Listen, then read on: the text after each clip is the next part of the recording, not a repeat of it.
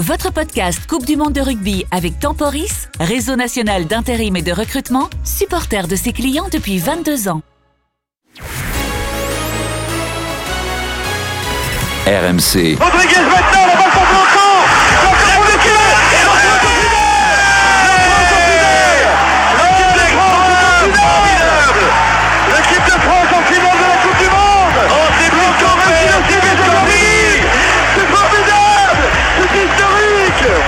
1987-2023, les 10 Coupes du Monde du 15 de France, Denis Charvet, Adrien Aigouin. Bonjour à tous et bienvenue 1987-2023, les 10 Coupes du Monde du 15 de France, épisode numéro 1 avec Denis Charvet. Salut Denis Salut Adrien Bienvenue dans cette euh, grande aventure Denis que nous allons vivre ensemble. Euh, Denis, nous allons revivre les 9 Coupes du Monde du 15 de France avec des grands témoins, des légendes des Bleus, 9 épisodes plus, bah, vous l'avez compris, un dixième et dernier exceptionnel consacré à la Coupe du Monde 2023 qui se déroulera en France à partir du 8 septembre. Le premier épisode te concerne directement, Denis? Eh, je crois que j'étais acteur, il me semble. Les pionniers, la Coupe du Monde ouais, les 1987 en Nouvelle-Zélande et en Australie du 22 mai au 20 juin 1987. Et pour ce premier épisode des 10 Coupes du Monde du 15 de France, Denis, nous avons l'honneur d'avoir un de tes amis, ton ami, Oui. avec nous euh, dans, le, dans cette magnifique Coupe du Monde 1987. 111 sélections, une légende du rugby. 111. 3, 111 sélections. Ouais, quand même. Trois Coupes du Monde disputées, un grand chelem. Ton ami Philippe Sella est Salut, avec Philippe. Salut Denis, salut tout le monde. T'as vu, il, voulait te cramer 11 sélections. nous. Non mais t'imagines, Ah ouais, 11 ouais. sélections euh. Philippe. J'ai oublié Alors, un. alors, un. alors que la centième, je crois bien, puisqu'on a eu un témoignage de Laurent Cabane, c'était en neuf- non, de Emilia Ntamak, je crois que c'était en Nouvelle-Zélande, oui, non, c'est ça? La Oui, centième oui, ça- ça s'est passé euh, en Nouvelle-Zélande, oui. Épisode numéro 1, les pionniers. Merci beaucoup euh, Philippe et merci euh, Denis. Euh, c'est la première, c'est la première Coupe du Monde de l'histoire. Vous l'avez vécu ensemble. Est-ce que il n'y a, pas de souvenir quand vous quand vous êtes dans cette aventure au début? Il n'y a pas de référence. Vous n'avez pas suivi la Coupe du Monde petit. C'est vous qui allez créer l'histoire. Est-ce que vous avez conscience de ça, Denis et Philippe? Non, quand vous préparez la Coupe du Monde avant de, avant de prendre conscience, moi j'ai pris conscience le premier match dans le vestiaire Mm. France-Écosse. On va voir ce que dit Philippe, mais j'ai- là j'ai pris, j'ai pris comme un, je sais pas, un électrochoc. J'ai dit, on la- on va- je vais jouer la, la première Coupe du Monde de rugby. Ça a été un truc dans moi, dans le vestiaire. Je me souviens, je me souviens très bien de ce moment-là. Mais avant la Coupe du Monde pour nous, c'était quelque chose de, euh, comment dire, ça, c'était le football. Oui, toi qui es un footeux aussi, Denis, tu adores le foot. Dans l'imaginaire foot, collectif, nous, c'était le football. Donc, Mm. tout d'un coup, on était, euh, voilà, on était dans l'aventure totale. Philippe, euh, alors je vous rappelle votre groupe, hein, c'est l'Écosse, la Roumanie, le Zimbabwe, ça se joue dans deux pays. Euh, c'est, Ouais. la, première formule de l'histoire de la Coupe du Monde. Est-ce que tu avais conscience de, de commencer à écrire une histoire? Ben, on, on- on ne savait pas vraiment parce que moi j'a- j'avais remarqué avec euh, tous les rassemblements qu'il y avait avant de partir là-bas. Euh, c'était superbe, on se retrouvait un peu dans les Pyrénées, un petit peu en Occitanie, un petit peu partout quoi. Et il fallait passer euh, pas, beaucoup plus de temps que, que, que- que, qu'habituellement. que d'habitude. Euh, Avant, sur les tournées, on partait immédiatement. Et là, c'était comme si on préparait une, une, une tournée. En fait, c'était euh, la Coupe du Monde. Ça nous parlait pas vraiment. Si, c'était, comme disait Denis, euh, dans les autres disciplines, et notamment le, le football, il y, avait les Coupes du Monde, on regardait, on disait waouh, c'est super et tout. Mais là, euh, on s'en est rendu compte vraiment quand on est arrivé euh, en, en Nouvelle-Zélande, ouais. quand euh, tout le monde, euh, ben, quand tu, tu, tu regardais les, les journaux. déjà, à l'aéroport. Ouais, hein. c'était- on, on sentait qu'il y, qu'il y avait euh, une émulation, il y, a- il y avait euh, une atmosphère, une ambiance. Et, et puis ce premier match, oui, effectivement, tu vois, où euh, là on est rentré vraiment dans la compétition. Tu vois, et, et puis le, le quart de finale aussi, parce que euh, dans les premiers matchs, les, sta- les stades n'étaient pas vraiment Plein, pleins. et au quart de finale, à Auckland, là, là, euh, on, a, senti qu'il y avait quelque chose de, de nouveau. C'est-à-dire que euh, t'avais euh, de, comme un côté électrique. Quoi.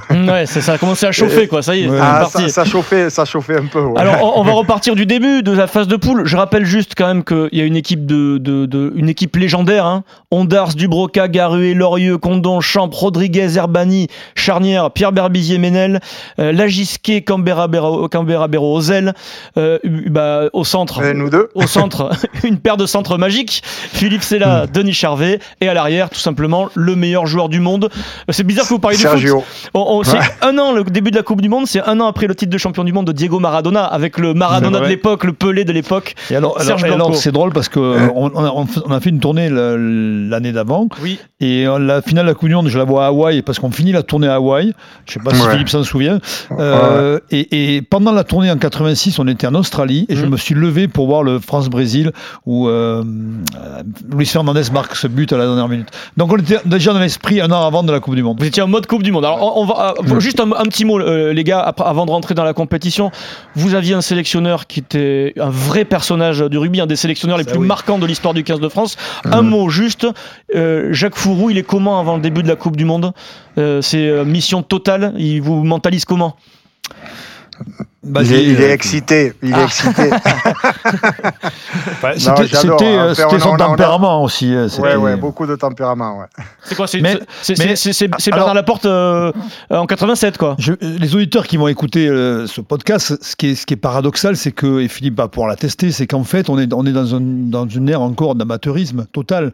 Mais quand même, on part, on, on fait un stage à Saint-Lary et on, on est quand même dans une configuration assez professionnelle. Même s'il n'y a Ouais. pas un encadrement euh, euh, gigantesque comme, comme on peut avoir aujourd'hui dans les clubs ou dans une sélection, eh bien, mais je trouvais qu'il y avait quand même une préparation très, comment dire, on était très concentré. Très concentré. Mmh. Et, Jacques, Mmh. et Jacques était vraiment dans son élément. Mmh, mmh. Jacques avait envie de vivre l'événement plus que nous, j'ai l'impression. Mmh. hein, Il était comme un joueur, quoi. Oui, mais plus que nous. Je crois qu'il était, c'était le chef, mais le chef qui était concerné beaucoup plus que nous. Et, et vous le suivez quand c'est comme ça? Dès Bah le oui, début, bah, avant le début, Ouais, Philippe, Oui, Philippe? bien sûr. Vous êtes Ouais, ses ouais, soldats? ouais, ouais. Non, non, non, mais on est, de, véritables soldats, oui.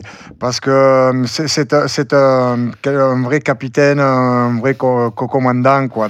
C'est euh, un personnage, en fait, euh, qui, a, pas mal de, rigueur. mais à la fois qui est très humain. Qui est et, donc, il, a ce côté où il veut donner le maximum de chances à tous ses joueurs de réussir. Et, c'est pour ça qu'il il est très proche des, joueurs, mais à, la fois très proche dans, dans, dans, dans, dans ses messages, mais il est très tactile aussi. quoi. Tactile et dur, et dur à la fois. Mais ça chauffe, non Ouais, Oui, ouais, non, mais bien sûr dur- qu'il est dur dur. et- et- Parce ouais, que ouais, c'était- mais, euh, il, un- il te prend les bras, il te prend le tout. Ah oui, en oui. fait, toi, il était- Mais, mais il Jacques, bouge, était, quoi, et Jacques, peu.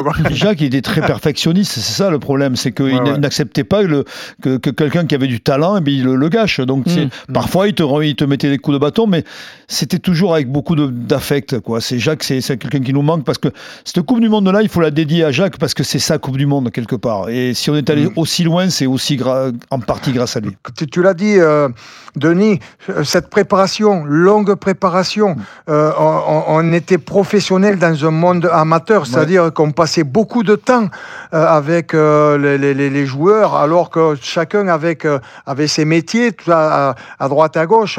Cer- certains ont été un petit peu gênés même par rapport à la, à la préparation. Donc, mais euh, il y a beaucoup de matchs de préparation en plus. Ouais, Aujourd'hui, ouais. il y en a beaucoup, mais nous on en avait déjà. Mais une belle atmosphère, une, une super atmosphère. Je me rappelle à Auch quand on s'était arrêté, euh, bon, on s'était régalé aussi au restaurant, quoi. Tu vois, il y, avait le côté aussi convivial vrai, et, et- et très amical, euh, au- au-delà de, de tout ce qui pouvait être euh, euh, sportif et, préparation. Euh, parce que ça commençait tout le, le côté aussi physique.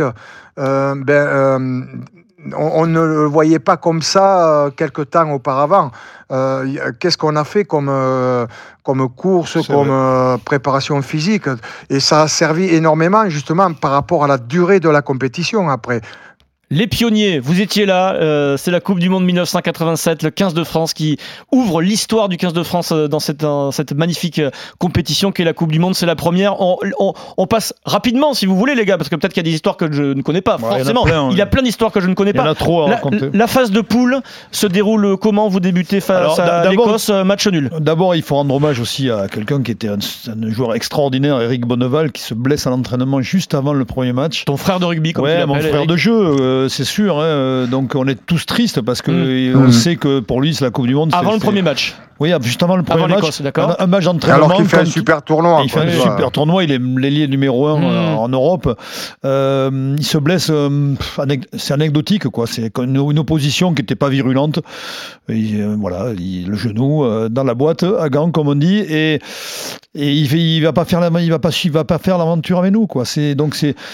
Et là, on est, on Il est, on est à. Christchurch, on a des conditions euh, déplorables. Il pleut sans arrêt. hein, Philippe, souviens-toi, c'était Mm. quand même dur.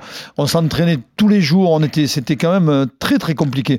Et on savait que ce match serait très important. Il L'Écosse. il fallait le gagner. Mm. Parce que le problème, si tu perdais l'Écosse, Mm. tu jouais les Blacks en Et quart. vous le gagnez pas, les gars? Et on le gagne pas, mais, mais aux Match essais. nul. Mais- je- mais- aux mais essais, on le je crois perd pas non On plus. le perd pas non plus.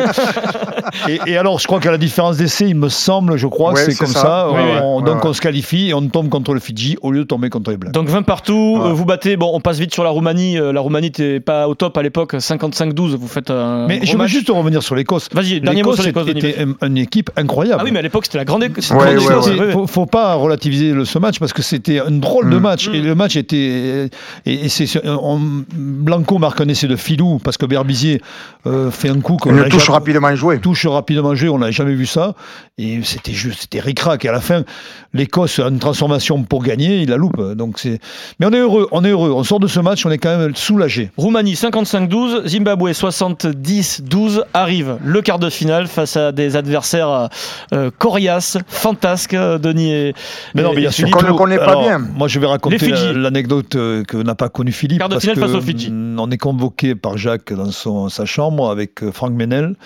Et là, il y a, il y a un moment euh, Avant le quart de finale, Denis exceptionnel de gravité pour moi parce que je, je me retrouve, je vais savoir pourquoi après. Et là, Ja- Oui. Ja- et Ja- et Jacques euh, me pose la question à moi. Hmm. Et il me dit, Denis, quel est le meilleur joueur européen? Et je dis, je réfléchis, je dis, il joue Eric Bonneval, il joue à l'aile. Quel est le meilleur joueur du monde aujourd'hui? Euh, John Kerwan. Il joue quel poste À l'aile. Tu vois? Eh bien, tu vas, tu, vas, tu vas jouer lié contre les Fidji.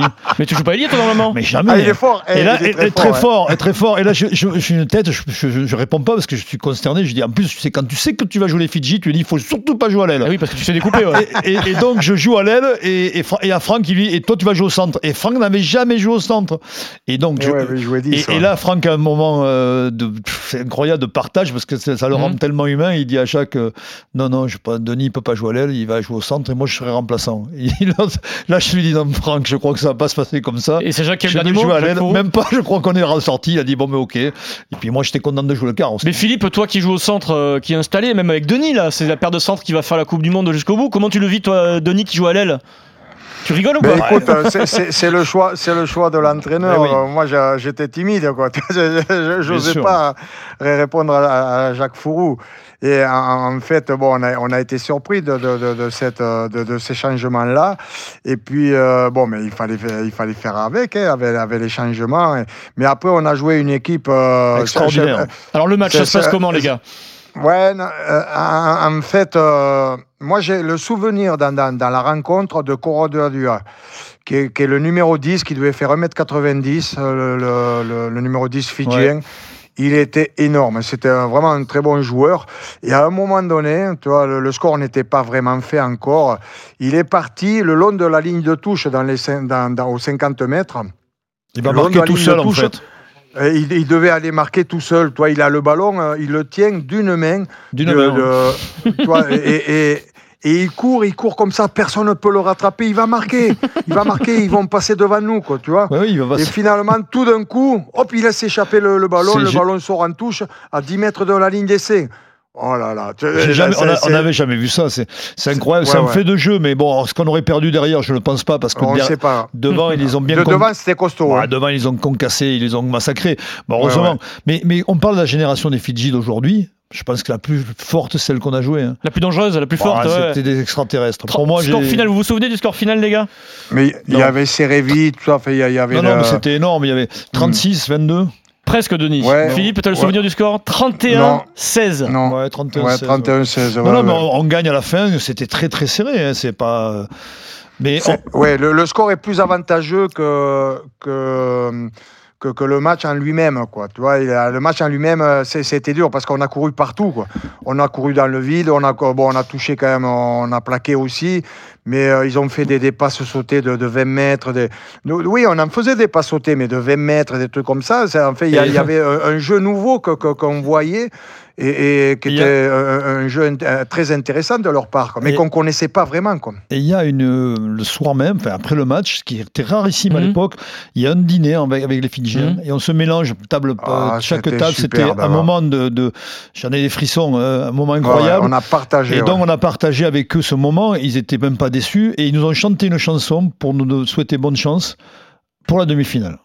La demi-finale, Je, je te dis, ils- ça a été un moment de, de, les Fidjiens sont grâce. supporters du 15 de France. Non, mais ça a été euh, un pour moment de grâce, t'imagines, tu- ils, Ouais, ouais. ils perdent, ils auraient pu gagner, peu importe.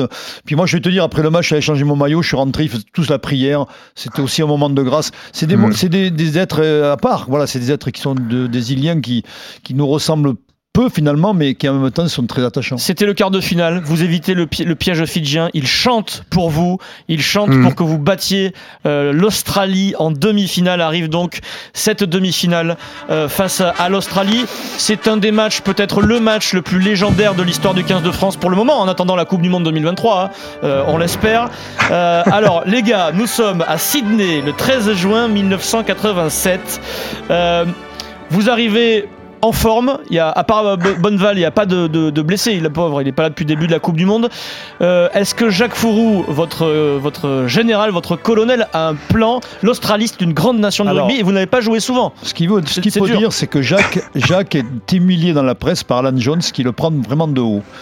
Et donc, il est. Le sélectionneur Le australien. sélectionneur australien. Et, et c'est vrai, quand on arrive en Australie, personne ne parle de nous. Ouais. C'est-à-dire qu'on est, Ah, on est, ah, bah, c'est clair. c'est-à-dire qu'on est presque humilié de voir à quel point ils nous considèrent pas. Vous êtes vexé? Et là, on fait, euh, c'est Jacques qui est vexé. D'accord. Et Jacques nous fait entraîner. On a une semaine terrible de commando, hein, Philippe. hein. On a- Ah.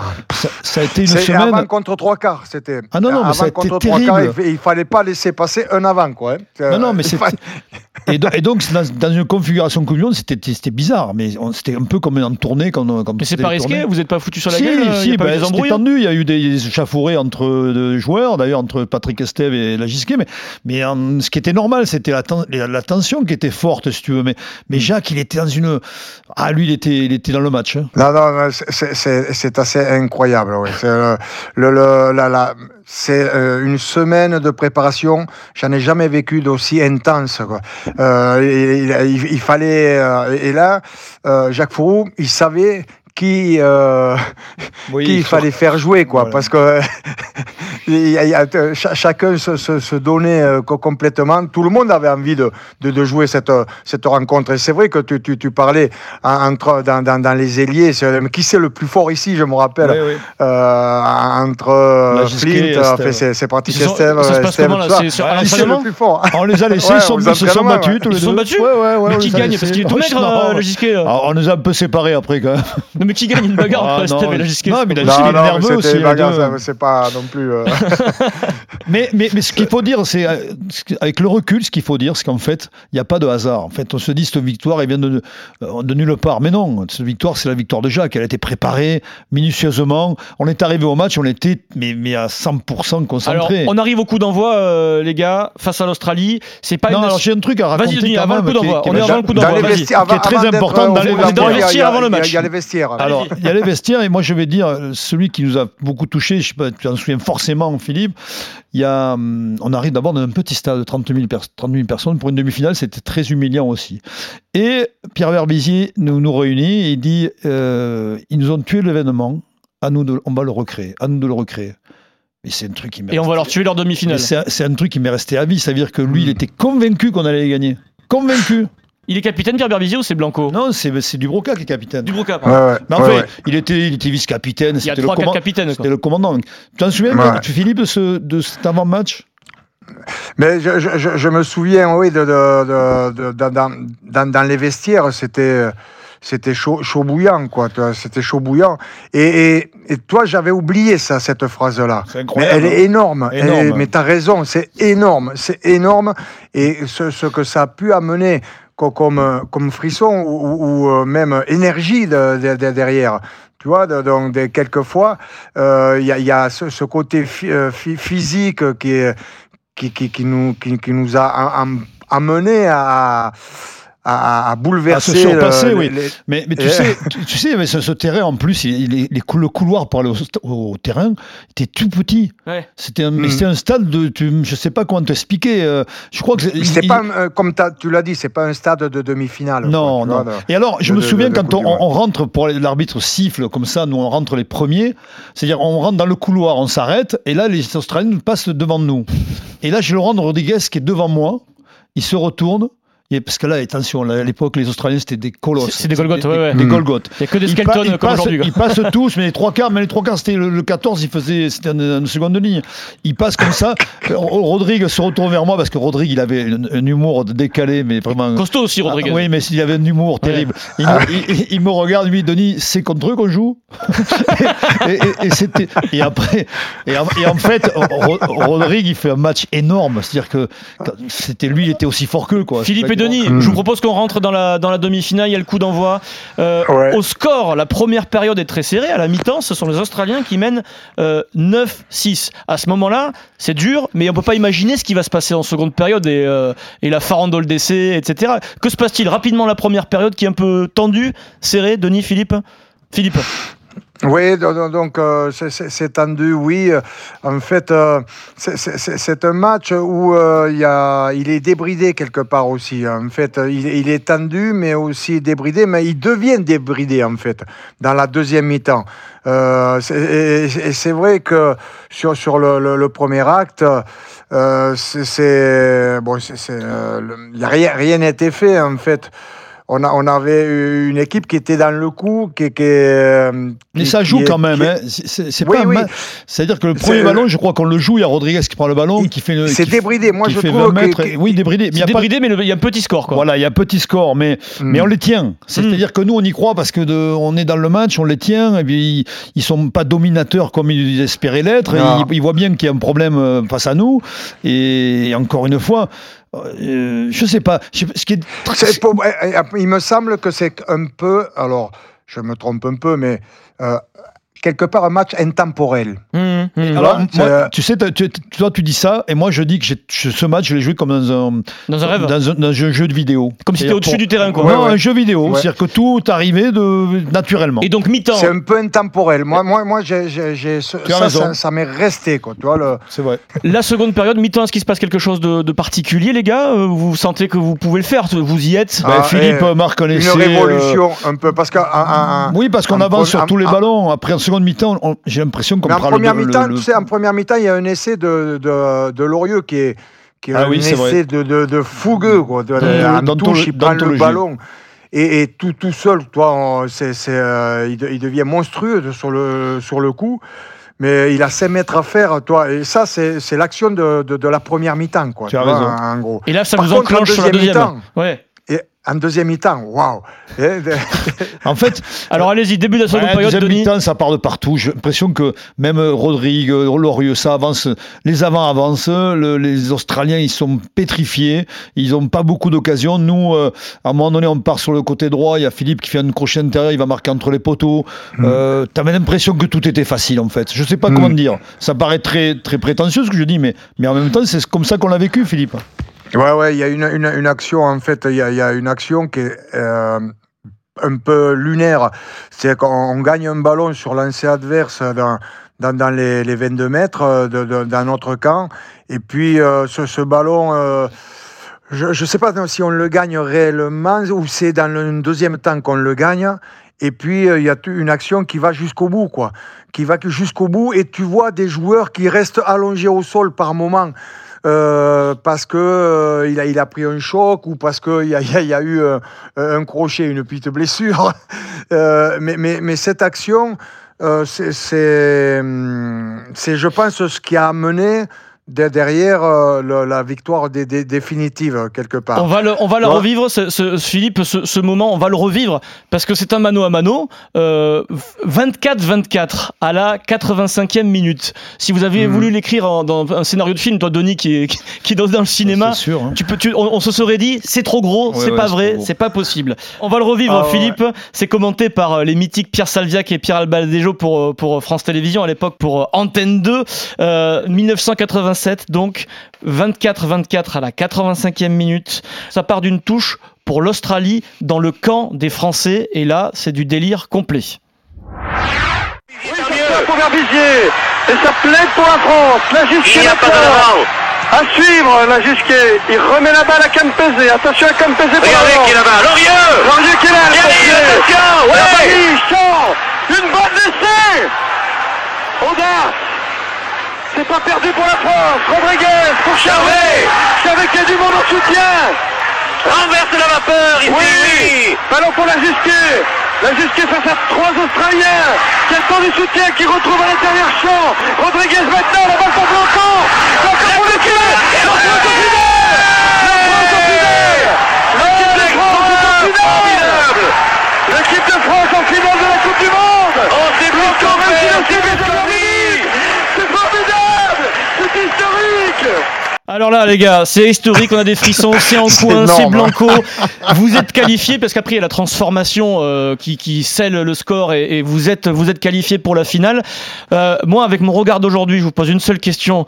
Mais vous êtes des escrocs, les gars. Aujourd'hui, s'il y a cette action, cette action, mais il y a 4 en avant, 5 hors jeu, Mais et il n'y a pas essai avec la vidéo. S'il y avait la VAR, il y aurait beaucoup d'essais refusés. Denis, euh, Mais non, non, mais bon, Oh, oui, oh, mais à oh, l'époque, oh, dans, quoi cet dans- essai de folie, Dans le feu de l'action, tu peux pas le voir. Après, oui, quand tu le revois, tu te dis peut-être qu'il y en a avant, mais peut-être pas. Et- Mais il n'y avait Tu pas l'arbitrage vidéo. Et oui, non. mais, mais en même temps, c'est, ça fait le charme du rugby, c'est-à-dire que du, du sport en général, c'est-à-dire que c'est l'imprévu total, c'est-à-dire que nous, ce qu'on, ce qu'on fait à la, ri- à la fin, ce scénario incroyable dont tu parlais, c'est-à-dire que même nous sur le terrain, on- même nous, on n'y croit pas. hein. vous êtes spectateur de ce qui se passe là Oui, on est- on est totalement spectateur. Je sais pas ce que Philippe en pense. Moi, je suis spectateur de touches Ouais, le ballon, mais toi. c'est- c'est- c'est- C'est c'est l'inspiration, tout ça.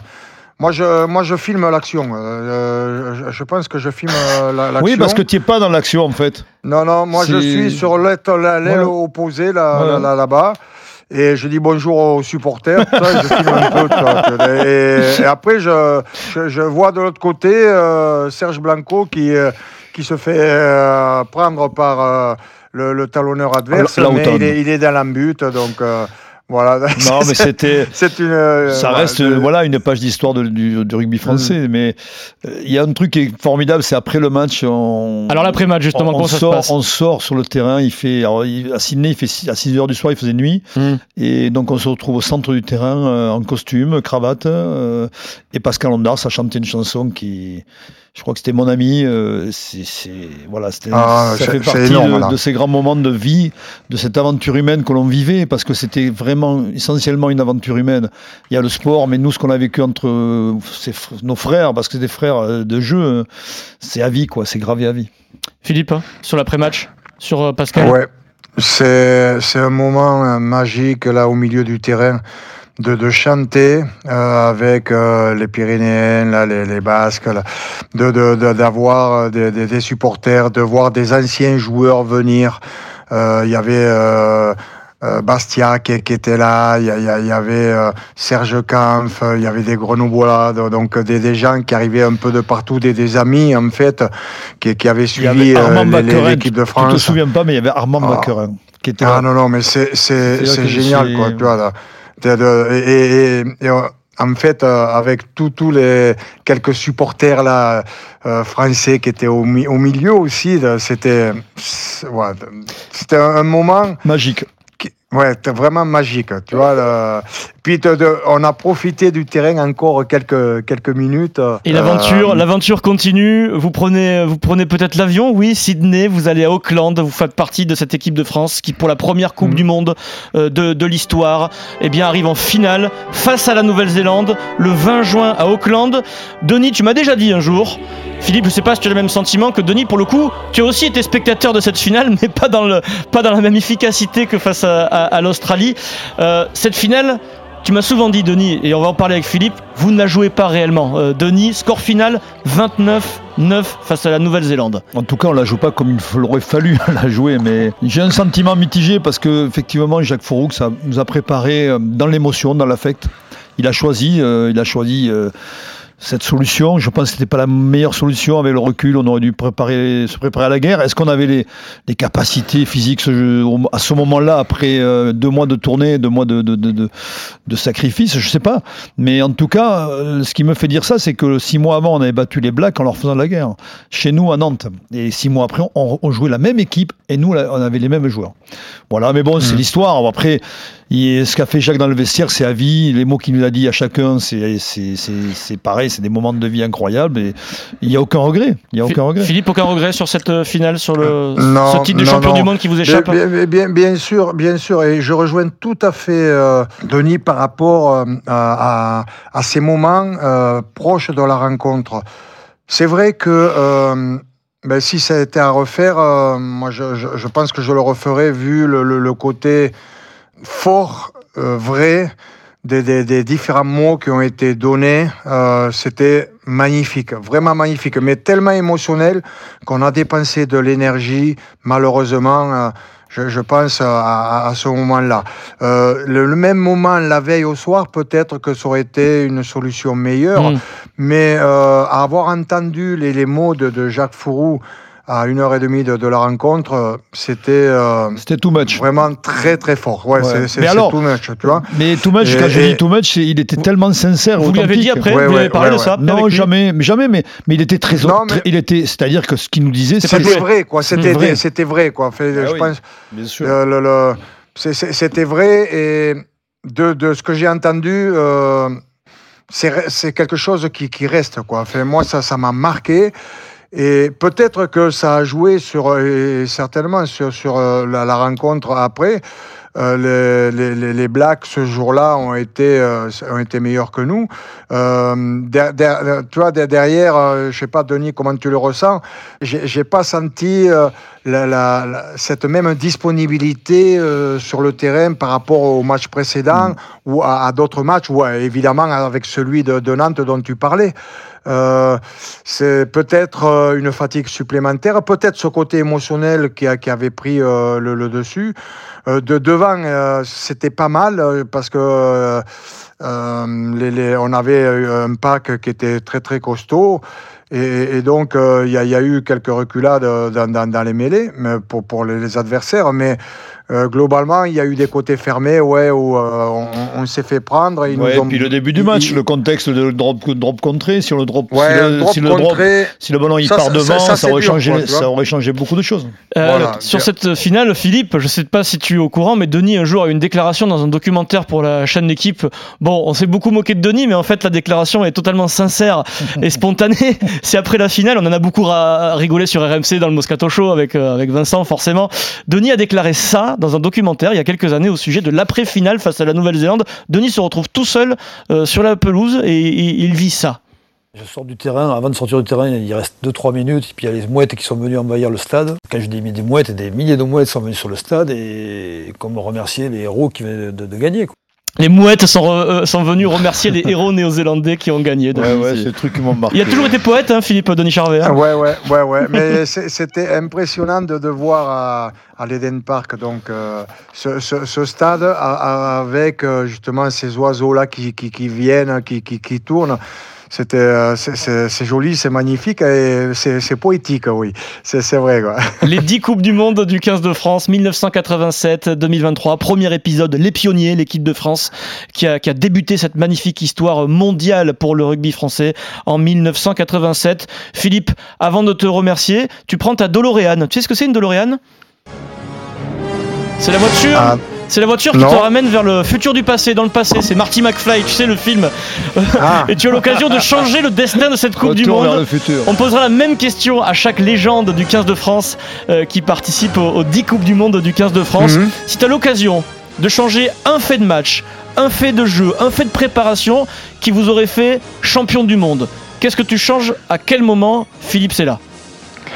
Alors moi, je, change euh, juste dans, dans la, préparation euh, certains euh, discours émotionnels pour les mettre un petit peu avant.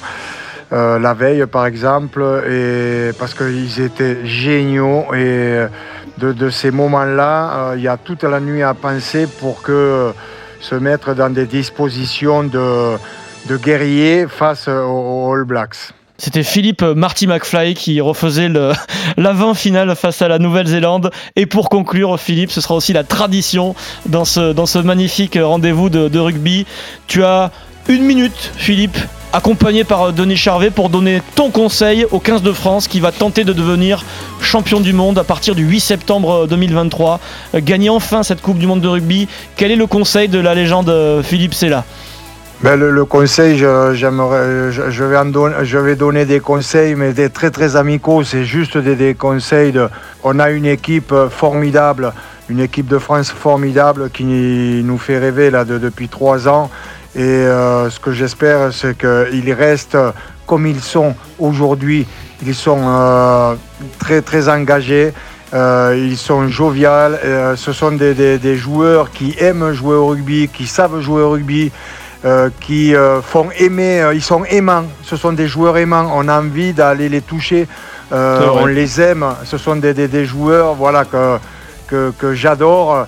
Et, et, et, donc ce groupe France ben, nous fait rêver en ce moment et qu'il nous fasse rêver jusqu'à la fin de l'année 2023, la fin de cette Coupe du, mo du Monde, afin de soulever enfin le, le, le, le trophée c'est une chose qui nous manque euh, et, euh, de tout cœur, j'espère que euh, toute l'équipe sera à, la hauteur de, de, de, cet événement et qui amènera tous les supporters français du rugby français en larmes pendant des semaines.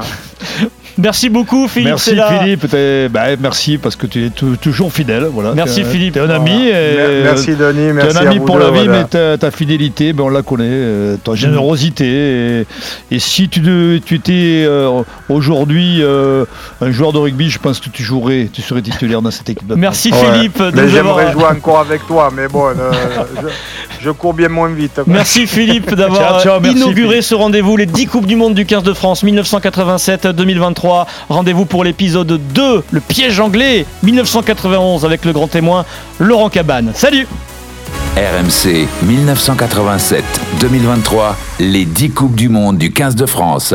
Votre podcast Coupe du Monde de rugby avec Temporis, réseau national d'intérim et de recrutement, supporter de ses clients depuis 22 ans.